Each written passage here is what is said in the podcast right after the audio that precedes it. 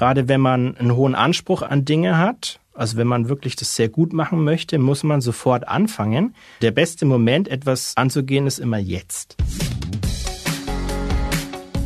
Ideen für ein besseres Leben haben wir alle.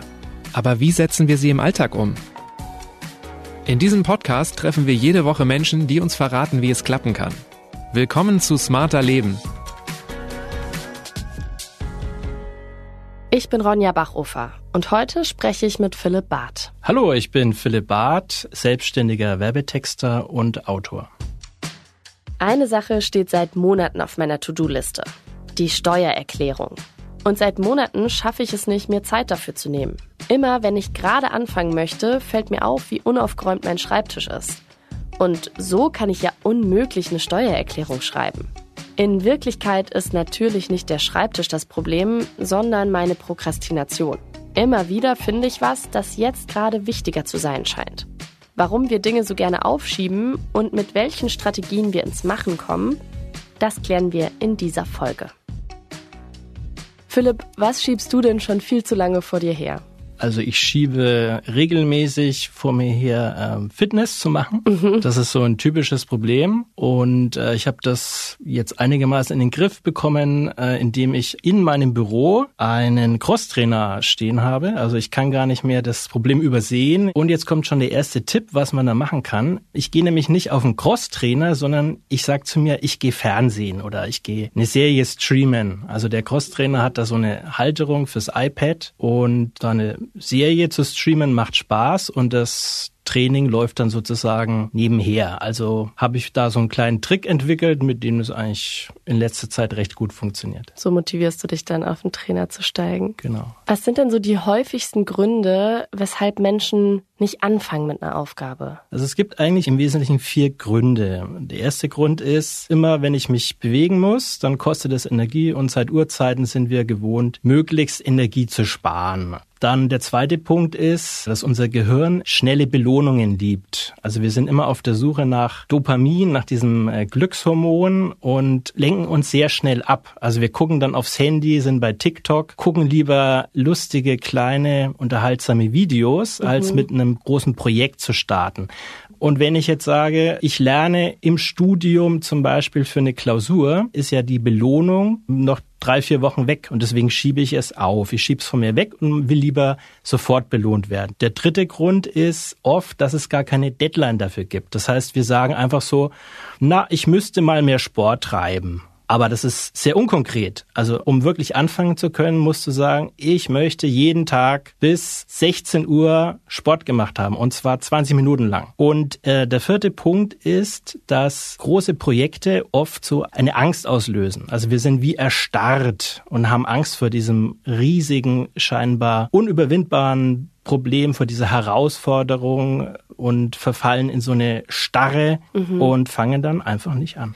Das heißt, es sind auch vor allem so große, schwere, länger dauernde Aufgaben, vor denen wir uns drücken und jetzt weniger so diese kleinen Sachen, die wir schnell erledigen können? Das ist natürlich individuell sehr verschieden. Große, schwierige Projekte, klar, da neigt man eher dazu, sie aufzuschieben. Bei kleineren Projekten ist es eher so, dass man sich doch aufraffen kann, aber es hängt von Mensch zu Mensch wirklich ab. Also es gibt auch Leute, die können auch bei den kleinen Aufgaben nicht anfangen und schieben die vor sich her. Wenn du jetzt sagst, es gibt Menschen, die scheuen sich eher vor diesen großen Sachen und bei manchen ist das auch schon bei so kleinen Aufgaben oder Erledigungen, Betrifft dann Prokrastination uns alle in unterschiedlichem Maße oder was würdest du sagen, wie verbreitet ist dieses Phänomen? Also ich persönlich glaube, dass es einfach menschlich ist. Es gibt Umfragen, zum Beispiel eine Studie von der Uni Mainz und die hat herausgefunden, dass diese Aufschieberitis bei rund 20 Prozent der Bevölkerung verbreitet ist. Oder es gibt von TNS Emnit eine Umfrage. Also die Frage ist da, was ist deine schlechteste Angewohnheit? Mhm. Und 26 Prozent, das ist also die häufigste Antwort, 26 Prozent sagen, Dinge aufschieben ist meine schlechteste Angewohnheit. Und danach kommt Boah. mit 21 Prozent keinen Sport treiben und dann mit 20 Prozent rauchen. Daran kann man ablesen, es ist wirklich sehr verbreitet. Sehen das denn alle Menschen als schlechte Angewohnheit oder denkst du, dass vor allem wir jetzt auch in Deutschland in so einer leistungsorientierten Gesellschaft uns da so selbst für kasteien, dass wir Sachen aufschieben und nicht gebacken kriegen. Also ich bin jetzt nicht so der Fan von, ich muss jede Minute meines Lebens effektiv nutzen und verplanen. Das sehe ich überhaupt nicht so. Ich denke, man muss ein gesundes Maß finden. Also ich bin ein Freund von menschlichem Ehrgeiz, wenn man sagt, ich möchte Dinge angehen, ich möchte was schaffen, möchte was hinkriegen, möchte nicht den Tag verbummeln. Ich finde es gut, wenn man das im Auge hat und beobachtet, Mensch, äh, das habe ich jetzt aufgeschoben, das schiebe ich jetzt schon zwei Wochen vor mich her, jetzt muss ich es mal angehen. Mhm. Ich finde, es muss so ein gesundes Maß haben. Und ähm, es betrifft Menschen auf der ganzen Welt, nicht nur in Deutschland. Und ob jetzt die Deutschen damit anders umgehen als die Franzosen, das glaube ich jetzt eigentlich persönlich nicht. Äh, mir ist jetzt aber auch keine Studie nach Ländern bekannt. Ich glaube, es ist ein, ein menschliches Phänomen, ganz einfach. Also ist manchmal auch in Ordnung. Ich finde es absolut in Ordnung. Ähm, man muss es auch einfach für sich einordnen. Okay, ich habe jetzt mal ein, zwei Tage keinen Sport gemacht so what? Also ist jetzt nichts passiert. Nächstes Mal strenge ich mich halt mehr an oder versuche dran zu bleiben. Also ist ja, ist ja nicht schlimm. Also es kommt immer darauf an, um was es geht, um welches Projekt es eben geht. Gibt es denn unterschiedliche Arten von Prokrastination und müssen die dann auch unterschiedlich bekämpft werden? Naja, es gibt verschiedene Herangehensweisen. Also dass man sagt, okay, äh, die Steuererklärung, die schiebe ich mal weg und ich nehme jetzt das nächste Projekt. Das kann es geben. Oder es gibt halt auch Leute, die sagen, ich schiebe alles grundsätzlich von mir weg. Mhm. Das ist dann nochmal der extremere Fall. Im Prinzip ist es immer, ich schiebe etwas von mir weg. Ich mache es heute nicht, sondern vertage es einfach. Ja, wo du gerade Steuererklärung sagst, das ist auf jeden Fall ein Problem von mir. Meine Steuererklärung schiebe ich schon seit Ewigkeiten vor mir her. Und bei anderen Dingen habe ich das aber zum Beispiel nicht. Also meine Masterarbeit habe ich einen Monat früher abgegeben. Also es ist auch abhängig von der Aufgabe und von der Situation. Es ist sehr individuell. Ich glaube, es gibt in dem Bereich tatsächlich alle Facetten. Das Wichtigste beim Anfangen ist das Anfangen, diesen ersten Schritt zeitnah zu schaffen und den nicht vor sich herzuschieben. Dieser erste Schritt, den wählt man am besten so, so klein, so winzig, dass er ganz leicht gelingt. Das ist eigentlich so ein kleiner Trick. Oder man fängt so an, du schreibst erstmal die Aufgabe hin. Du schreibst erstmal, was muss ich denn jetzt machen? Was ist denn jetzt meine Aufgabe? Um was geht's denn jetzt? Also wenn du so eine mhm. Masterarbeit zum Beispiel schreibst oder machst erstmal die Inhaltsangabe. Also wenn man den, diesen ersten Schritt geschafft hat, ist man schon ganz weit. Warum fällt uns denn gerade dieser Anfang so schwer? Der Anfang fällt uns so schwer, weil wir lieber diese schnellen Belohnungen haben wollen. Und ein Trick ist, dass man sich auf etwas konzentriert, was einem Spaß macht. Also wenn man jetzt zum Beispiel gerne Hörspiele hört oder Musik hört, dann kann man ja auch sich einen Kopfhörer aufsetzen und das quasi nebenbei machen. So wie du beim Fernsehen auf dem Crosstrainer sitzt. Genau, also das ist eine wunderbare Möglichkeit, sich da so ein bisschen zu belohnen und nebenbei auch noch was zu schaffen. Wie schaffe ich denn überhaupt so ein gutes Umfeld, in dem ich mich konzentrieren kann, in dem ich erst anfangen kann. Also man sollte natürlich dafür sorgen, dass man frei ist von Ablenkungen. Also ganz klassisch Dinge aus dem Blickfeld verbannen, die einen ablenken können. Das Handy am besten in eine Tasche oder eine Schublade stecken, äh, Telefon auf lautlos schalten, E-Mails auch mal ausschalten. Also möglichst wenig auf dem Schreibtisch, so wenig wie nur möglich. Und dann kann man sich fokussieren. Dann fällt es ein bisschen leichter und man hat nicht etwas im Blick, was einen gleich wieder lockt und sagt, hey, ich bin auch interessant. Macht einen aber aber auch so ein bisschen ungeduldig, oder? Wenn man dann das Handy nicht griffbereit hat und dann denkt man die ganze Zeit, oh, jetzt kommen bestimmt 100 Nachrichten, die ich jetzt nicht mitbekomme. Absolut. Also das muss man lernen. Fällt dir das leicht? Nein, mir fällt es auch nicht leicht. Also es ist ein Prozess. Man muss einfach sich dessen bewusst werden, wenn man abgelenkt ist wenn man wirklich dann zum Handy gegriffen hat und irgendwo gelandet ist, wo man gar nicht hin wollte, muss man sich's bewusst machen. Und das ist, glaube ich, ein erster Schritt. Sich selber beobachten, vielleicht sogar jeden Tag so einen kleinen Eintrag machen in so eine Art Tagebuch und einfach mal so ein bisschen sich selbst aus einer dritten Perspektive wahrnehmen und dann sich beobachten und schauen, wo habe ich jetzt mich ablenken lassen oder was lief heute gut, was lief nicht so gut, was mhm. mache ich morgen besser und das wirklich aufschreiben. Also man unterschätzt es total. Man denkt sich, ah, ich brauche jetzt da nicht so ein blödes Tagebuch, ich schreib's jetzt nicht auf, Quatsch. Aber es macht was mit einem. Machst du das auch? Ich mach's manchmal, ja. Okay. Auch nicht regelmäßig oder immer. Aber manchmal, wenn es eingerissen ist, dann sage ich, oh, jetzt muss ich mal mich beobachten. Und dann schreibe ich es auch auf. Du hast jetzt schon gesagt, dass vor allem dieser Anfang eben so schwer ist. Was löst sich denn dann in uns, sobald wir den ersten Satz geschrieben haben? Wir kommen dann langsam rein in diesen Flow, in diesen Fluss, können uns besser fokussieren, sind dann dabei. Und man sollte aber auch nicht zu lange durchackern, so durcharbeiten, sondern man sollte auch regelmäßig Pausen machen. Also die Wissenschaftler sagen, nur nach so ungefähr 45 Minuten sollte man mal fünf Minuten Pause machen, weil es ist so, man fährt mit einem Formel-1-Wagen morgens los und ist noch voller Kraft und dann mittags ist man aber auf dem lahmen Fahrrad unterwegs, weil man keine Pausen gemacht hat. Also man verliert an Geschwindigkeit. Man kann es nicht den ganzen Tag durchhalten. Danach habe ich aber wieder das Problem, dass ich reinkommen muss, oder? Wie verhindere ich, dass ich dann nicht mich ablenken lasse in meiner Pause, dann doch auf Instagram hängen bleibe oder denke, ach, jetzt habe ich doch genug gemacht, muss mich da jetzt nicht nochmal ransetzen? am besten Wecker stellen. Und bei mir haben sich zwei Effekte eingestellt. Erstens, nach 25 Minuten, also ich hatte so ein, so ein besseres Gefühl für die Zeit. Die Zeit ist nicht so schnell unter den Fingern zerronnen. Und ähm, das andere, was ich beobachtet habe, ist, so ungefähr nach 20 Minuten hat man so einen Ehrgeiz. Das schaffe ich noch ja, bevor ich die Pause machen muss. Das schaffe ich mhm. noch. Und äh, das ist super, weil man ist dann natürlich sehr produktiv und strengt sich an, das noch hinzukriegen, bevor diese 25 Minuten um sind und man diese Pause machen sollte. Und du machst dann auch die Pause, obwohl du gerade im Flow bist und obwohl du nur noch fünf Sätze schreiben müsstest und eigentlich fast fertig bist? Nee, ich halte mich nicht so hundertprozentig exakt an die 25 Minuten. Das ist für mich eher so ein Richtwert. Also wenn ich jetzt noch einen Gedanken zu Ende bringen möchte oder einen Absatz oder was auch immer, dann können es auch mal 28 oder 30 Minuten sein. Nur so ungefähr dass man halt nicht vergisst, eine Pause zu machen, das ist schon sehr hilfreich. Ja. Mhm. Du hast jetzt gerade schon den Zeitdruck angesprochen, dass es schlau ist, direkt anzufangen. Wobei manche Leute kommen ja da auch erst ins Arbeiten. Manche Leute spornt das richtig an, wenn sie Zeitdruck haben. Ne? Die lassen extra Zeit verstreichen, weil sie wissen, dann bin ich richtig produktiv. Also es gibt tatsächlich so eine Technik, die mit der Zeitverknappung arbeitet und die ist auch sehr erfolgreich bei vielen.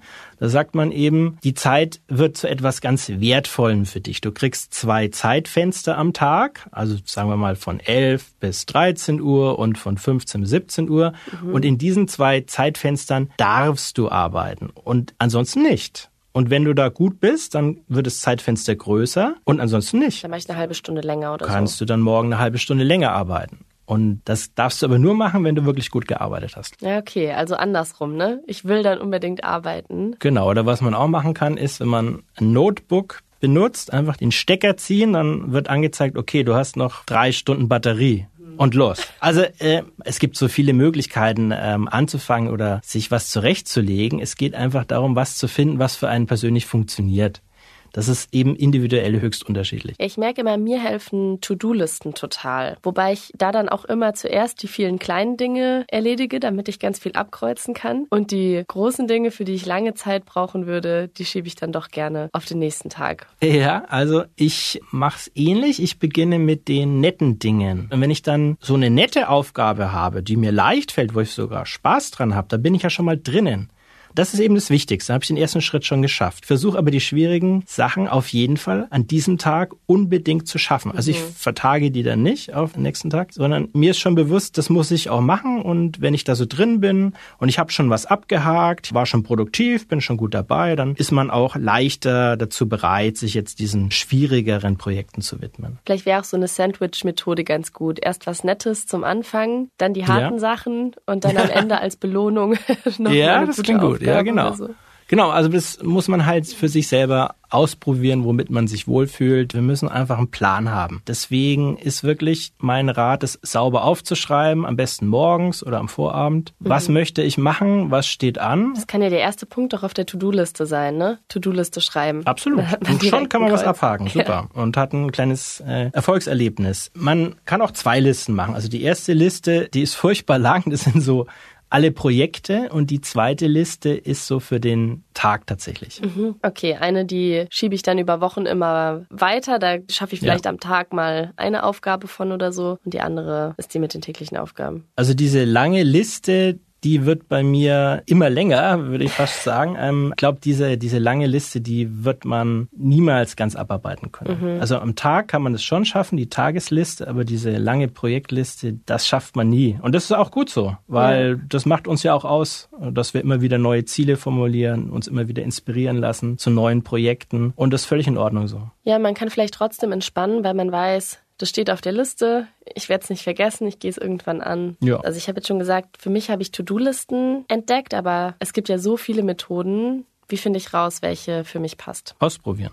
Einfach die Methoden aufschreiben und dann kann man sagen, nee, das hat überhaupt nicht geklappt oder das klappt ganz gut. Also sich damit beschäftigen ist sehr viel wert, weil nur so kann man rausfinden, was für einen passt. Welche Strategien nutzt du gerne? Ich ähm, nutze sehr gerne die Strategie, die ich mal Vorsprung nennen möchte. Das heißt, ich habe ein großes Projekt und unterteile das in Arbeitspakete. Ich sage jetzt mal ein Beispiel fürs Studium. Du musst ein Buch lesen sagen wir mal 100 Seiten und du beschließt, okay, jeden Tag lese ich 20 Seiten. Jetzt kommt der Trick oder der Ansatz. Am ersten Tag gibst du dir frei. Du musst gar nichts lesen. Ja, du kannst ganz entspannt trotzdem loslegen. Das weckt den Ehrgeiz, einfach dran zu bleiben und weit vor dem Planziel fertig zu werden. Das motiviert mich, wenn ich sage, okay, ähm, ich hätte eigentlich gar nichts machen müssen, aber jetzt habe ich hier schon 25 Seiten geschafft, dann mache ich doch gleich weiter. Mhm. Und dann freue ich mich drüber, wenn ich nach drei Tagen fertig bin. Also diese Freiwilligkeit, so sich auf die Arbeit freuen und das machen wollen. Ja, ganz genau. Und, und auch diesen, und auch dieser Ehrgeiz, wo man sich über sich selber freut, Mensch, das ist ja super. Jetzt bin ich schon fertig. Was ist noch so eine andere Methode, die du gerne machst? Was noch interessant ist, ist der Ansatz Gamification. Da gibt's von der Uni Paderborn so einen Ansatz, dass man seine Projekte auflistet und jedes Projekt kriegt so eine Ampelfarbe zum Beispiel. Also mhm. wenn man noch nicht angefangen hat, dann ist die Ampel rot. Und wenn man angefangen hat, springt die Ampel auf gelb. Und wenn man es geschafft hat, dann ist die Ampel grün.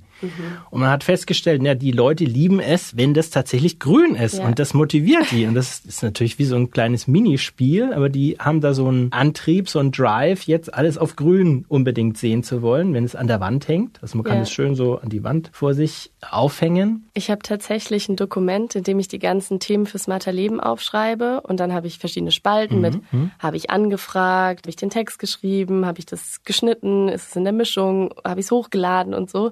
Und und das habe ich genauso, rot, gelb, ja, grün. Perfekt. Und ich finde das auch so ein tolles Gefühl, wenn ich da dann auf Füllen klicke und dann wird's grün und dann denke ich, ach, guck mal, habe ich alles geschafft. Ja, das ist cool. ja, man muss es also vor Augen sehen, man muss es mhm. visualisieren, was man alles Tolles geschafft hat. Also ich mache das auch gerne. Ich schreibe dann auch auf, was ich machen muss, also so Seitenzahlen oder Einheiten, Projekte und dann ähm, ist es toll, wenn man sieht, wie man vorankommt. Macht auch mehr Spaß, als so einen Punkt auf der Liste abzuhaken, ja. dann wirklich was zu färben, ne? Ja, doch. Oder was es auch noch gibt, also so eine Methode, die auch wirklich gut funktioniert, ist, dass man sich einfach Hilfe von Freunden holt und sagt, hey, wollen wir das nicht gemeinsam machen? Weil zu zweit kann man sich dann eher motivieren, dran zu bleiben. Also, dass man sagt, okay, wir lernen jetzt eine neue Sportart zusammen. Mhm. Wir lernen jetzt Kitesurfen. So. Und wir machen das jetzt zusammen oder irgendwas anderes. Weil dann zieht der eine den anderen mit. Das ist ein bisschen dann, verbindlicher. Es ne? ist verbindlicher, genau. Ja. Oder man erzählt allen Bekannten, Freunden und Verwandten, was man jetzt machen wird. Also man kündigt das groß an, mhm. so dass man gar nicht mehr, man kann gar nicht mehr zurück. Man muss es dann auch durchziehen, sonst ist es peinlich. Mhm. Das kann man natürlich auch machen. Okay, also man muss sich schon ganz schön selbst überlisten, so, ne? Absolut. Wenn ja. man gegen Prokrastination ankämpfen will. Weil man kämpft ja gegen sich selber an. Und mhm. niemand kennt dich besser als du selbst. Und diese innere Stimme, die ist ja auch unglaublich raffiniert und schlau. Die stimmt dir zu und sagt, ja, das ist total wichtig, dass du das magst. Ich stimme dir völlig zu. Super. Du schaffst das. Aber jetzt nicht. Mhm. Na? Also jetzt nicht. Mach's heute Abend oder mach's morgen. Nur jetzt nicht. Das ist immer das Gleiche. Ja, das ist eine unglaublich schlaue Stimme auch. Ja, das ist gemein. Wenn ich jetzt angefangen habe, wie stelle ich denn sicher, dass ich mich nicht ablenken lasse von Mails, die reinkommen, von Instagram, von ja, Dingen, die um mich herum passieren? Also es gibt tatsächlich Apps, mit denen man sich da so ein bisschen Hilfe holen kann. Also ähm, man kann Webseiten blocken, man kann sagen, okay, ich kenne mich ja, ich surfe da gern auf dieser Nachrichtenseite, da kann ich ja Stunden verbringen und dann wird diese Webseite Webseite einfach durch das Programm geblockt. Man kann die dann in einer gewissen Zeit nicht aufrufen. Es gibt auch Handy-Apps, wo man eine Pflanze wachsen sieht und ähm, wenn man das Handy nicht benutzt, dann wächst die und wenn man das Handy dann wieder benutzt, dann äh, vertrocknet die und dann ist natürlich ganz schade, oh, die arme Pflanze. Also das oh, dann, okay. ist dann ist dann so ein, äh, so ein Trick. Da muss man aufpassen, dass man nicht zum Workaholic wird, wenn man da ein ganzes Blumenbeet heranzüchten Ja, man darf es natürlich nicht übertreiben. Also muss alles ein gesundes Maß haben. Aber solche Apps können durchaus auch helfen. Ja. Das geht so in die Richtung Selbsterziehung. Es geht nicht darum, dass man jetzt ein perfekter Roboter wird. Es geht ja nur grundsätzlich darum, dass man alles im gesunden Bereich hält. Mhm. Dass man gut vorankommt, dass man das im Griff hat und alles andere halte ich für übertrieben. Ist dann vielleicht auch was gerade so für den Anfang, um sich da so dran zu gewöhnen, da erstmal so eine App sich einzurichten und dann, wenn man das Gefühl hat, okay, ich lasse mich jetzt sowieso nicht mehr so krass ablenken, kann man die auch wieder weglassen oder würdest du das durchziehen? Das kann jeder entscheiden, wie er lustig ist. Also was, was, man muss das tun, was für einen funktioniert. Ganz einfach. Ich kann mir schon vorstellen, dass man das mal ausprobiert, weil es irgendwie interessant klingt, macht es mal drei Wochen und dann hat man das Gefühl, nö, es funktioniert ja auch ohne. Dann lässt man es weg und es funktioniert weiterhin. Das kann ich mir sehr gut vorstellen. Und wenn jemand sagt, nee, es funktioniert eben jetzt plötzlich nicht mehr, dann soll er das weiter nutzen und dann ist es auch in Ordnung. Man muss es einfach ausprobieren. Wenn ich jetzt am Arbeiten bin, sind es ja nicht nicht nur so äußere Umstände, die mich davon wieder abbringen können, von denen ich mich ablenken lasse, sondern auch diese innere Stimme, die sagt, na ja, jetzt hast du ja genug gemacht, mach mal eine kleine Pause, mhm. die dann eben aber nicht eine kleine Pause ist, ja. sondern immer länger wird. Wie kämpfe ich denn gegen diese Stimme im Kopf an? Also ein Tipp wäre, dass man auf diese Stimme tatsächlich antwortet und sagt, aha, du bist also diese Aufschieberitis, die mir jetzt einflüstert, ich hätte eigentlich jetzt schon genug gemacht oder jeden zweiten Tag Tag Sport würde doch auch ausreichen. Mhm. Ich habe mir aber vorgenommen, jeden Tag Sport zu machen und nicht jeden zweiten Tag. Und ich merke, dass du mich dazu überreden möchtest und das sehr geschickt anstellst, aber ich entscheide mich jetzt dagegen. Ich gehe jetzt zum Sport. Also einfach die Wahrheit sagen, weil diese Stimme ist immer da, die kriegst du auch nicht weg. Weil wenn ich jetzt einmal nicht zum Sport gehe, dann sage ich am nächsten Tag, ne, ach, jetzt habe ich sowieso schon einmal ausfallen lassen. Jetzt ist vielleicht auch egal, wenn ja, ich jetzt das noch kennt mal man ja. genau. Ja, man, äh, also man findet immer Ausreden. Das ist halt das Dumme. Was ist denn aber, wenn es mal nicht klappt, mich jetzt zu motivieren, wenn ich jetzt doch auf diese innere Stimme reinfalle? Wie streng sollte ich da mit mir selbst sein oder wie streng bist du mit dir? Och, da muss man ganz entspannt sein, denke ich. Weil was bringt es, wenn man sich jetzt selber kasteit und schimpft? Bringt gar nichts. Da muss man sich einfach locker machen und sagen, okay, ist nicht optimal gelaufen, war eigentlich anders geplant, aber ähm, ich schreibe es jetzt hier in mein Notizbuch. Heute lief es nicht gut und äh, morgen strenge ich mich dann mehr an. Fällt dir das denn immer noch schwer manchmal, dich zu motivieren? und Aufgaben zu erledigen und anzugehen? Oder hast du diese Methoden mittlerweile so verinnerlicht, dass es dir ganz leicht gelingt? Ich bin jetzt kein extremer Fall, kriege das ganz gut auf die Reihe, aber sicherlich ist es immer noch eine Anstrengung, es wird immer eine Anstrengung bleiben, manche Dinge anzugehen, weil die eben keinen Spaß machen. Also Steuererklärung macht jetzt nicht wirklich Spaß, da muss man schon sagen, okay, äh, muss halt sein, ist eine Pflicht, ich komme nicht drum rum, mache es doch lieber jetzt entspannt, als dann kurz vor knapp irgendwie ganz schnell. Ähm, also da muss man einfach mal das durchdenken und beide Richtungen für sich abklopfen. Wenn ich es jetzt aufschiebe drei Wochen, was passiert dann? Ja, dann werde ich es gerade noch irgendwie so hinbiegen können, aber da fühle ich mich auch nicht gut damit und die ganze Zeit habe ich ein schlechtes Gewissen und wenn ich es jetzt gleich angehe, dann kann ich es ganz entspannt und ordentlich machen. Also muss man sich dann auch einfach entscheiden.